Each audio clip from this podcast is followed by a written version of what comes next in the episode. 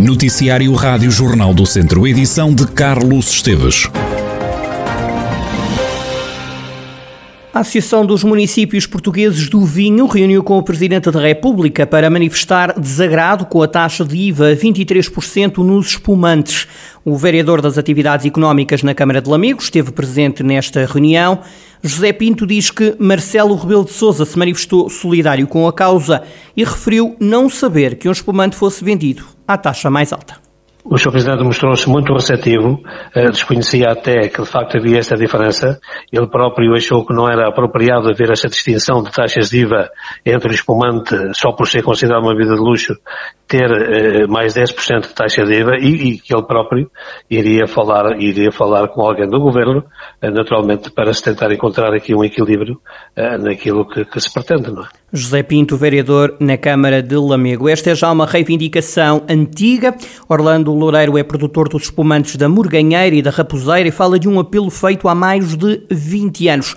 O empresário diz que não faz sentido que os espumantes paguem mais 10% de IVA do que os vinhos. Há mais de 20 anos que esse pedido é feito à tutela e ao Ministério, tutela, ao Ministério da Agricultura e ao Ministério das Finanças é incompreensível, não faz sentido que o vinho espante pague uma taxa de IVA 10% mais que tanta falta faz ao comércio, ao produtor das uvas e ao preparador uh, do espumante. Portanto, não faz sentido um quarto, ou quase um quarto do, do preço do espumante, seja uma tributação sem sentido nenhum de um produto agrícola.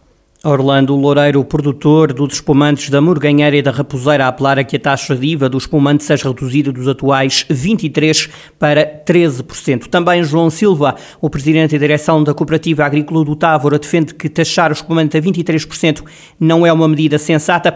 O responsável diz que já foi feito o trabalho para reduzir o imposto a pagar pelo espumante, uma medida justa que iria ajudar várias regiões do país, defende João Silva acho que era justo, que o espumante tão vinho, não faz sentido estar a ser tributado como um produto de luxo a 23%. Hoje em dia os espumantes são bebidas normais, são bebidas até com preços mais vantajosos que a, medida, a média do vinho.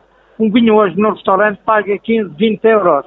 Uma garrafa de espumante paga 10, 12 euros e fica bem servido. É, é para agradável de ver. Somos um país de calor não faz sentido estarmos a ter uma taxa sobre um produto que está em crescendo, que é propício a várias regiões e que, eh, com o turismo que temos, com as condições de gastronomia que temos, com o clima que temos, faz sentido ver espumantes.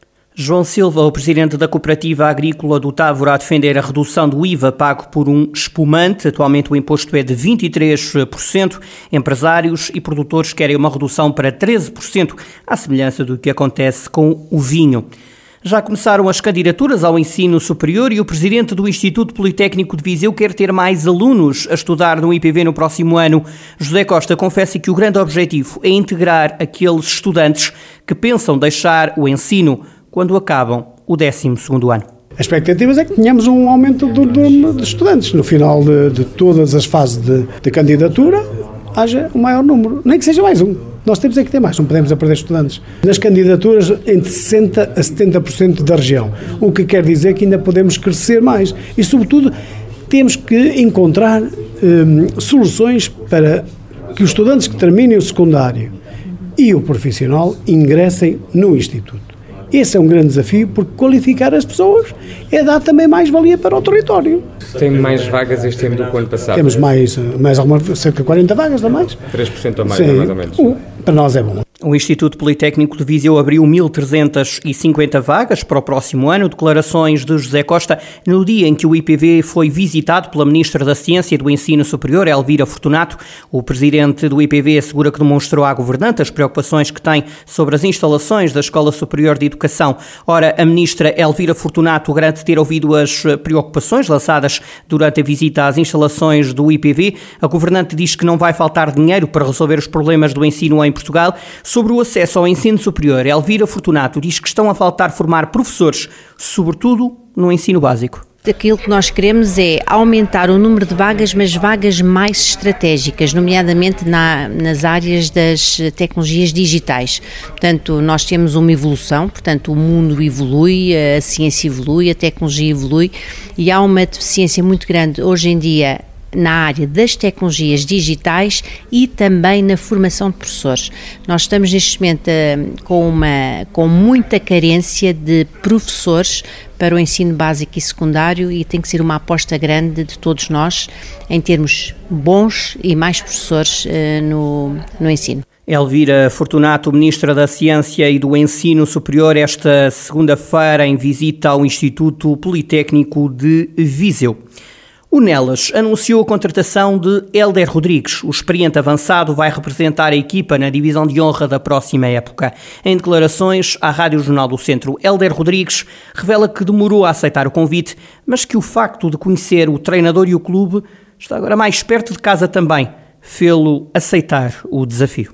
Estou a encarar como qualquer desafio que encarei em toda a minha carreira até agora, que é com todo o a disponibilidade e o querer de ganhar, de conseguir os objetivos propostos pelo clube e propostos por mim. É um desafio interessante, porque é perto de casa e é um clube que eu conheço muito bem. Quanto ao convite, aceitou logo? Mal foi sondado pelo Nelas, Helder? Não, não aceitei logo e já vem de algum tempo conversas há muito tempo. Aceitei quando o Mister me ligou a fazer um forcing para eu ir e porque também já tinha jogado com ele e ele uma pessoa 5 estrelas. Conjugação de coisas, treinador, eh, diretores e a minha vontade de vir perto de casa. Estou mais perto da minha família. O jogador defende que na próxima época o objetivo a alcançar é a manutenção na divisão de honra, mas não é descartada a hipótese de sonhar com algo mais.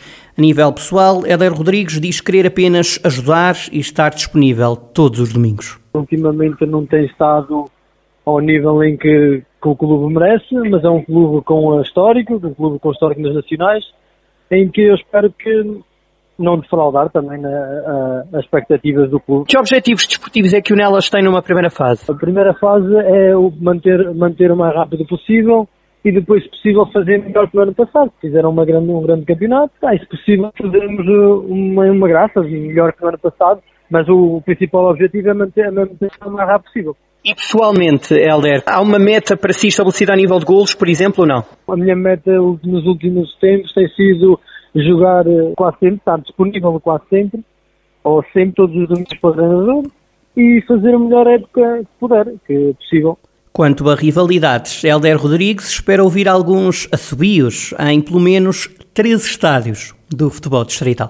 Sei que vou ser, sei que vou ser um bocado apupado em Canas, que é a minha terra, uh, Carregal, que mora aqui no Carregal agora. quando for ao Lusitano, mas é o normal, isso não tem nada, não tem nada contra o Helder, assim os clubes, não é o Helder, mas sim os clubes. Apesar de tudo, vive uma rivalidade saudável em Viseu? Sim, uma rivalidade em que a rivalidade, ok, mas respeito acima de tudo. Sou, o que interessa é no futebol, toda a gente quer ganhar e acho bem, toda a gente quer ganhar, respeitar, defender o clube em que representa, mas assim é sempre aquela rivalidade saudável sei que os meus amigos, os meus familiares até em Canas vai ser engraçado, vai ser um jogo social. Helder Rodrigues a antecipar já a ida a Canas de Senhorim, de onde é natural e onde há uma rivalidade histórica e eterna entre o Canas de Senhorim e o Nelas. Helder Rodrigues tem 32 anos e, para além de jogar pelo Canas, já passou pelo Académico de Viseu, Feirense, Sporting da Covilhã, Lusitano e Penalva do Castelo. Vai agora defender as cores do Nelas na divisão de honra da Associação de Futebol de Viseu. No handball, já menos de um mês de nova edição do torneio de handball, o presidente da Associação lamenta que este este seja o único torneio de pré-temporada na modalidade em Portugal.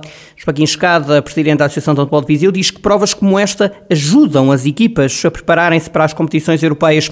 A 24ª edição do torneio de Handball de Viseu decorre entre os dias 19 e 21 de agosto.